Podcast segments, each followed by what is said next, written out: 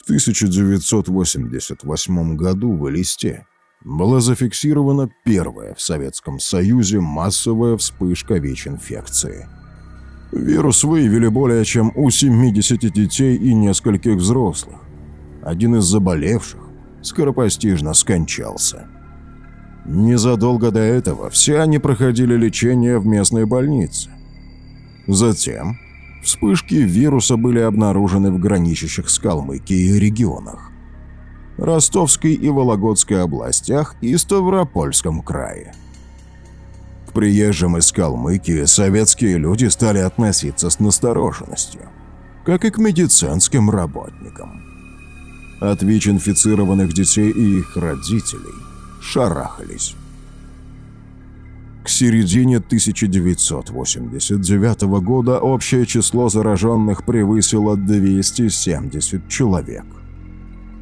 По версии Министерства здравоохранения СССР, в эпидемии были виновны медработники Элисты, которые использовали нестерильные шприцы и иглы во время переливания крови.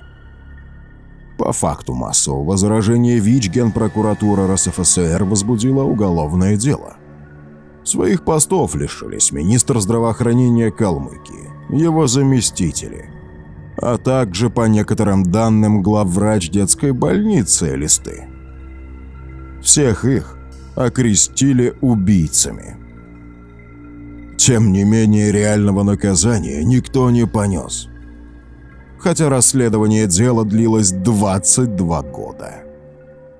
Его приостанавливали или прекращали по меньшей мере пять раз.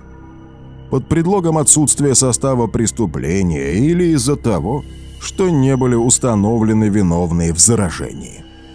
Родители пострадавших требовали по 5 миллионов рублей компенсаций, но не получили и части этих денег. В 2011 году дело окончательно закрыли в связи с истечением сроков давности уголовного преследования.